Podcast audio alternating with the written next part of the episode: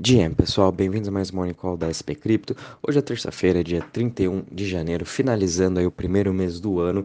E mesmo assim, com essa queda, grande realização de preço né, que a gente teve ontem, a gente ainda continua vendo aí uma boa realização no mercado de cripto. Mesmo assim, a gente aí terminando o mês no positivo, né? Esse foi um dos melhores meses do Bitcoin desde a sua existência. É, tudo, toda essa volatilidade que está acontecendo essa semana é tudo por conta aí de que quarta-feira, amanhã, a gente já vai ter aí o, o anúncio do Jerome Powell, né, do Banco Central Americano, se eles vão subir 0,25 ou meio por cento, e também o, vamos, vamos é, prestar atenção na, na entrevista, né, pós aí a decisão da taxa de juros dos Estados Unidos. A gente também tem na quinta-feira Banco Central Europeu, Banco Central Inglês. Então a semana vai ser com bastante volatilidade mesmo. É, se preparem, né? A expectativa do mercado é que ele suba 0,25 os juros e que daí realmente Jerome Powell fala que eles vão dar uma pausa agora nesse aumento. Mas de novo, né? Ontem eu fiquei pensando que tá todo mundo já falando 0,25. Porém, a gente sabe que o preço de commodities começou a subir muito é, a gente está vendo inflação em alguns países voltando a subir, como até aqui no Brasil. É, Espanha também já começou a subir sem nenhum precedente. E a gente sabe que a inflação no mundo todo, principalmente nos Estados Unidos, continua muito elevada, né? E bem longe da sua meta lá dos 2%. É, não, não sei porque também o Jerome Powell pode ir lá e subir os juros em meio por cento e, é, e levar uma surpresa para o mercado. E desde sim a gente vai ter aí um grande sell-off na quarta-feira. Então, por isso eu acho que a gente tem que estar preparado para o pior. É, realmente aí essa alta de talvez meio por cento da taxa de juros dos Estados Unidos e ainda vir com um tom mais hawkish, falando que eles ainda vão continuar elevando juros, não vão pausar agora e vão ver aí futuros dados da inflação. Então, por isso a gente tem que tomar muito cuidado. É, no geral, aí ontem também a gente viu um grande sell-off vindo aí para a parte dos mercados globais, né? S&P fechando em queda de 1,5%, Nasdaq também fechando aí quase em queda de 2%. Cripto também não foi nada diferente. E hoje a gente continua vendo Bitcoin caindo 3% a 22.974, Ethereum caindo 3,32% a 1.578, BNB caindo 0,46% a 311 dólares, Ripple caindo 3,88% a 0,39%, Cardano caindo 4,39% a 0,37%, Dogecoin subindo 5,85% a 0,09% e Polygon caindo 5,65% a 1,09%. Em relação às maiores altas das últimas 24 horas, a gente está vendo aí Dash subindo 6,83% a 61 dólares, seguida de Dogecoin, finalmente ele deu uma acordada, né?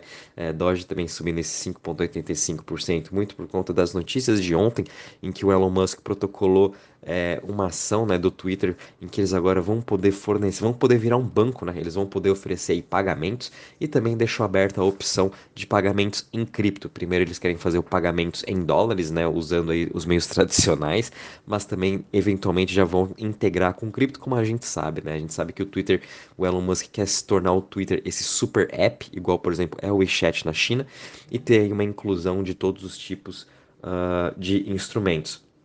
A gente também está vendo uma alta de 1,19% na LTC no Litecoin. Já em relação aqui às maiores quedas das últimas 24 horas, a gente está vendo BitDAO caindo 17,47%, seguido de Radix caindo 14,40% e também Loopring caindo aí 11,57%. É, a gente também está vendo o Mina caindo 11,57%. 47%, depois de também ter tido uma excelente alta de quase 40%, muito das novidades de que agora as pessoas podem se tornar validadores de Mina através de um novo navegador que eles vão estar tá lançando, que eu achei bem interessante. Mina é uma Layer 2, né, que utiliza também ZK, então tá vindo toda nessa narrativa das Layer 2 com ZK, né? É legal a gente ficar muito atento nisso, porque realmente o dinheiro vem fluindo aí das Layer 2, né? Começou com Optimus, aí veio para Polygon, agora tá indo aí para Mina, então é mais ou menos assim o ciclo também dentro dos setores que a gente está acompanhando. No geral, é, esse mês foi um excelente mês para todos todas as criptos, né? Com, no geral, a gente fechou o mês com uma alta de 33,20%, né? e praticamente todas as criptos, as principais, né? As top 100 aqui, quando a gente analisa, todas elas com uma, com uma alta maior aí de 30%, algumas chegando a subir mais de 100%. De 100%. Então, uh, realmente aí os investidores voltaram as compras em janeiro. Obviamente a gente estava aí num grande sell-off desde aí de 2022 inteiro, né? Então a liquidez estava muito baixa, muitos projetos com ótimos fundamentos estavam muito oversold, estavam muito undervalue. Então agora realmente começaram aí os fundamentos, o preço né, começou a convergir um pouco com os fundamentos, dado essa alta que tivemos nesse mês aí uh, de janeiro.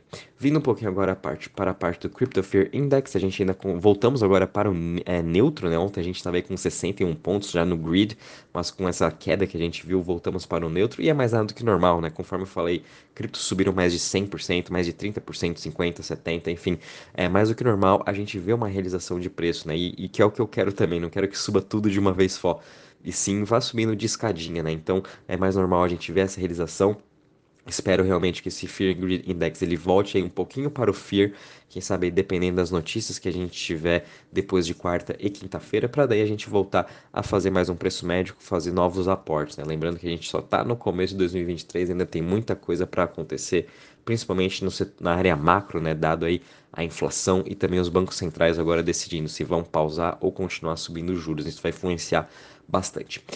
Uh, vindo um pouquinho aqui para a parte de DeFi, né, de Total Value Locked, a gente, obviamente, com toda essa queda dos preços de ontem para hoje, também teve uma queda em TVL de 3,39%. Estamos agora aí com 74,5 bilhões em Total Value Locked.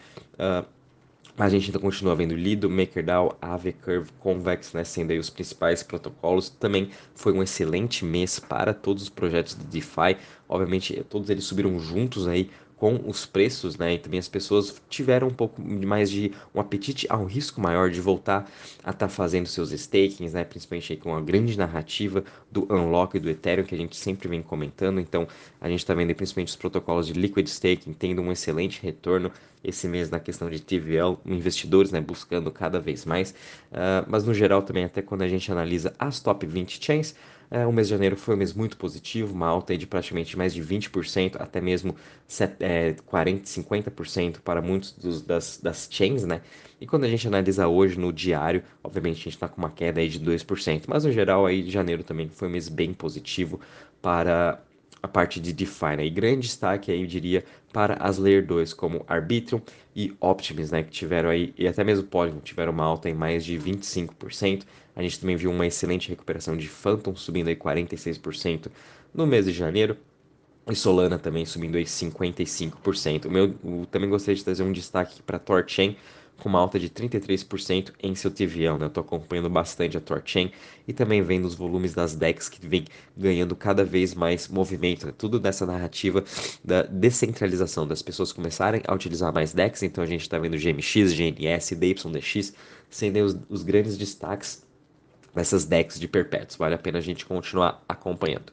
E vindo agora um pouco aqui para as notícias, né? Começando por uma excelente notícia aqui da Pfizer. A Pfizer Ventures, né, o braço de investimento da empresa de medicina, investiu 4,1 milhões de dólares na VitaDAO. Né? VitaDAO é uma empresa, é uma organização descentralizada que está buscando aí investimentos para realmente entrar nesse mercado de ciências descentralizadas. Então começou acho uma nova narrativa, por essa até não esperava muito que seria agora essa narrativa de ciências se juntar com DAO, mas eu achei bem interessante e principalmente a Pfizer investindo nesse tipo de setor, o que me chamou muita atenção, né? Então a VitaDAO, ela é uma organização descentralizada, né, que está focando aí em levantar dinheiros para fazer pesquisas para conseguir estender a vida humana, né? Então uh, uh, foi a Pfizer, também a gente teve aqui até mesmo uh, o cofundador do Ethereum, o Vitalik, foi já um dos investidores desse VitaDAO. Tem diversos outros grandes nomes aí, até mesmo como o Balaji, que foi um, um grande autor do livro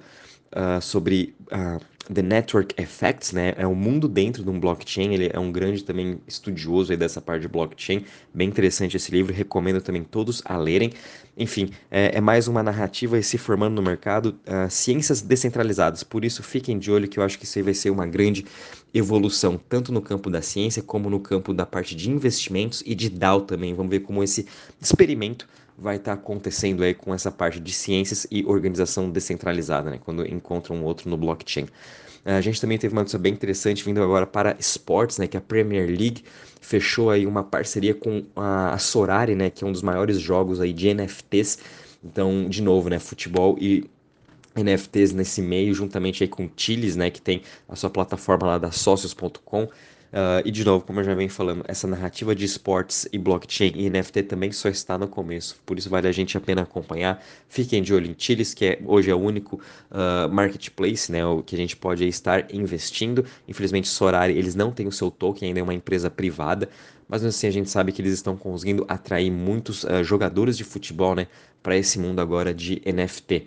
Uh, a gente também viu aqui mais, uma, mais uma, um projeto de jogos, né, chama O Baby Games, é, acabou de levantar 6 milhões de dólares, eles estão para lançar já o seu primeiro jogo agora, então toda essa narrativa de games ainda continua muito forte, tanto é que a gente viu aí os projetos de jogos e metaverso tendo uma excelente alta em janeiro, tudo isso também com narrativas juntando com AI. Então vale a pena a gente acompanhar também uh, em quais jogos, né, em quais setores os fundos estão investindo e realmente games ainda continua sendo um setor com bastante investimento. Uh, e também só para finalizar, a gente está vendo agora que o, um marketplace, né, um marketplace de NFT, o SudoSwap, que ele é como se fosse uma DEX para NFTs, onde a gente pode estar negociando sem nenhum royalties.